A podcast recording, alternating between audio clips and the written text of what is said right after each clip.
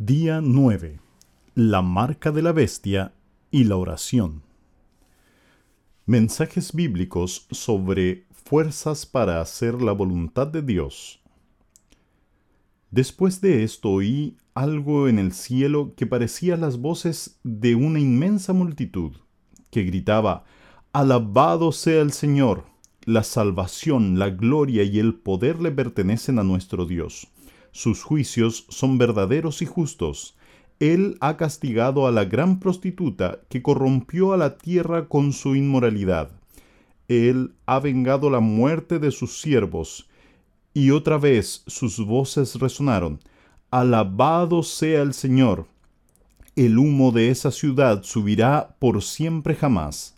Entonces los veinticuatro ancianos y los cuatro seres vivientes se postraron y adoraron a Dios, que estaba sentado en el trono.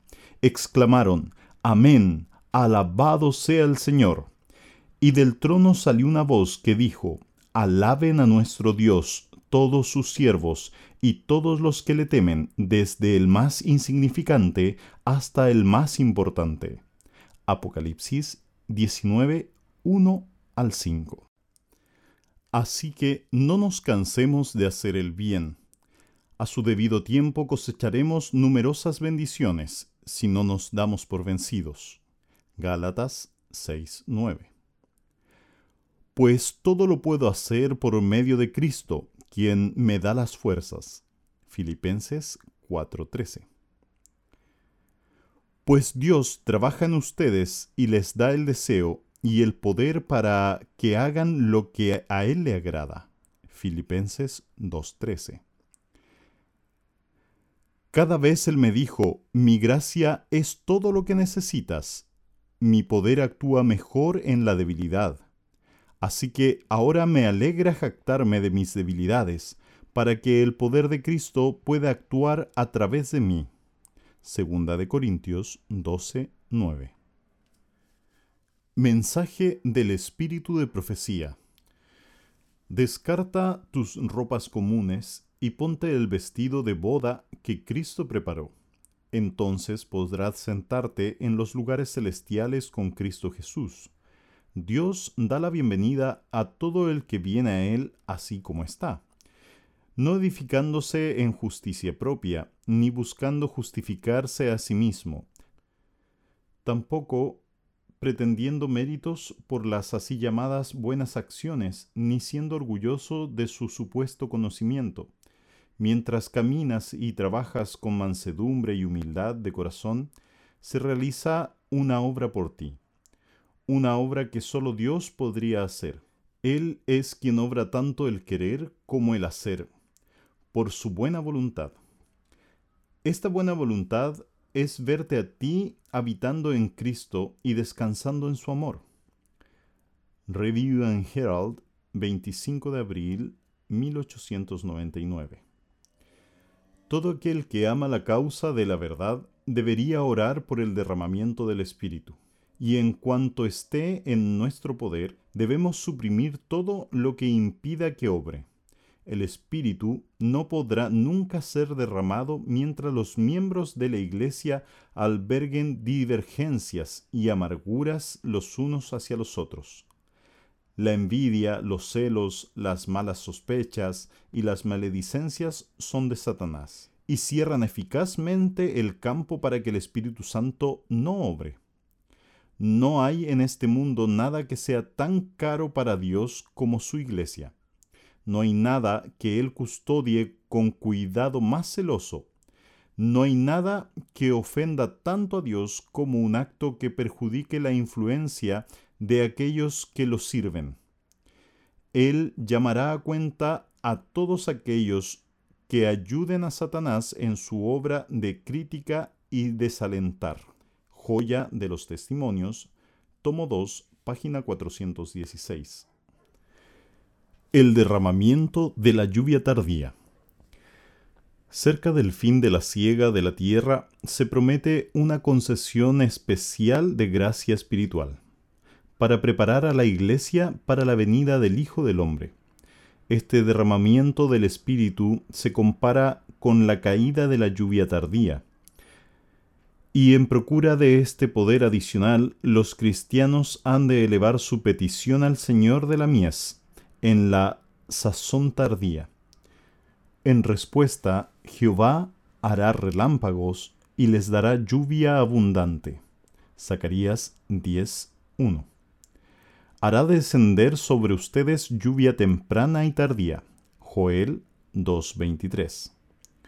Pero a menos que los miembros de la Iglesia de Dios hoy tengan una relación viva con la fuente de todo crecimiento espiritual, no estarán listos para el tiempo de la siega. A menos que mantengan sus lámparas aparejadas y ardiendo, no recibirán la gracia adicional en tiempo de necesidad especial. Los Hechos de los Apóstoles, página 45 una oración en favor del pueblo de Dios. Padre Celestial, tú has dicho, pedid y se os dará, buscad y hallaréis, llamad y se os abrirá. Padre Celestial, necesitamos tu Santo Espíritu. No queremos trabajar solos, sino solamente en unidad contigo. Venimos a ti, nuestro compasivo Redentor, y te pedimos por los méritos de Cristo, por tu propio Hijo, mi Padre, que manifiestes aquí tu poder a tu pueblo. Queremos sabiduría, queremos justicia, queremos verdad, queremos que el Espíritu Santo esté con nosotros. Has presentado delante de nosotros una gran obra que debe realizarse en favor de los que están en la verdad y también por los que ignoran nuestra fe. Oh Señor, como tú has dado a cada hombre su tarea, te imploramos que el Espíritu Santo impresione nuestra mente en relación con la responsabilidad de la tarea que descansa sobre cada persona en forma individual de acuerdo con tu mandato. Queremos ser probados, queremos ser completamente santificados, queremos ser hechos aptos para la tarea y aquí queremos ser una revelación del Espíritu de Dios. Queremos luz, Señor, tú eres luz. Queremos la verdad, Señor, tú eres la verdad. Deseamos el camino correcto, tú eres el camino. Señor, te ruego que todos seamos lo suficientemente sabios para discernir que debemos abrir individualmente nuestro corazón a Jesucristo, para que mediante el Espíritu Santo Él pueda entrar y moldearnos y hacernos de nuevo, de acuerdo con tu imagen divina. Oh mi Padre, mi Padre, humilla y subyuga nuestros corazones. Recibiréis poder, página 315. Mensaje del pastor Mark Finlay. Una advertencia solemne. El tercer y último de los mensajes de los tres ángeles es una de las advertencias más solemnes que encontramos en la Biblia. El primer principio transformador en esta advertencia es que viene de un Dios de amor que desea más que nada en el mundo vernos salvos en su reino. Este es un mensaje divino de advertencia para que el pueblo de Dios no sea tomado por sorpresa por los engaños que vienen. En segundo lugar, tiene que ver con la adoración.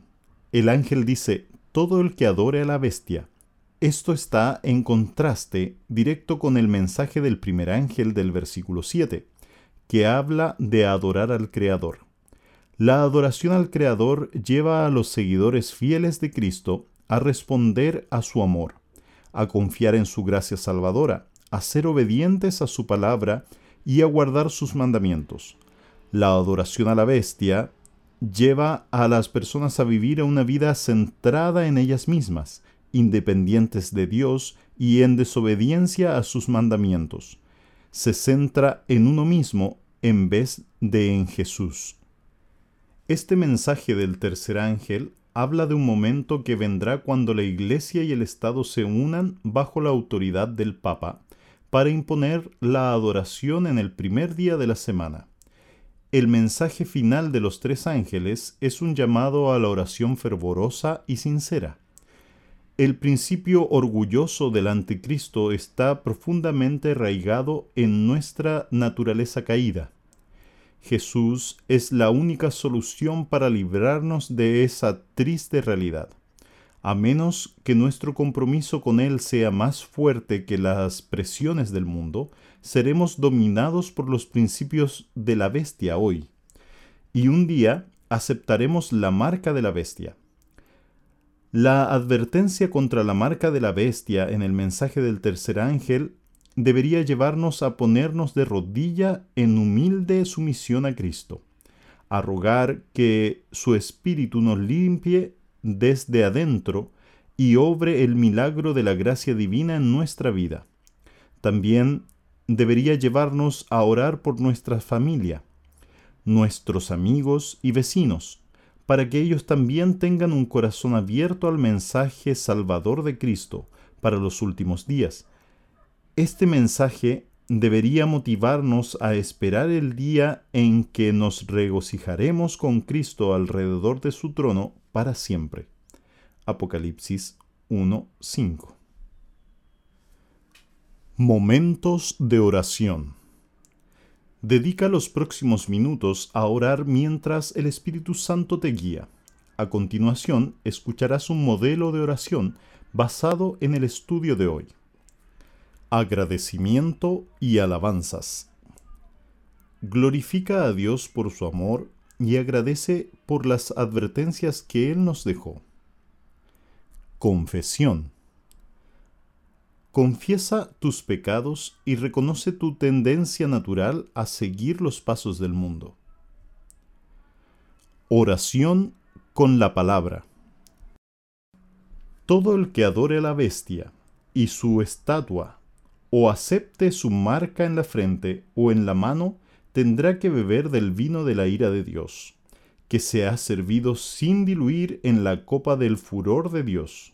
Ellos serán atormentados con fuego y azufre ardiente en presencia de los ángeles santos y del Cordero.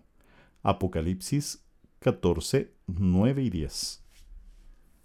Todo el que adore a la bestia y a su estatua te agradezco, Señor, porque te preocupas lo suficiente para advertirnos y señalarnos el camino de la salvación.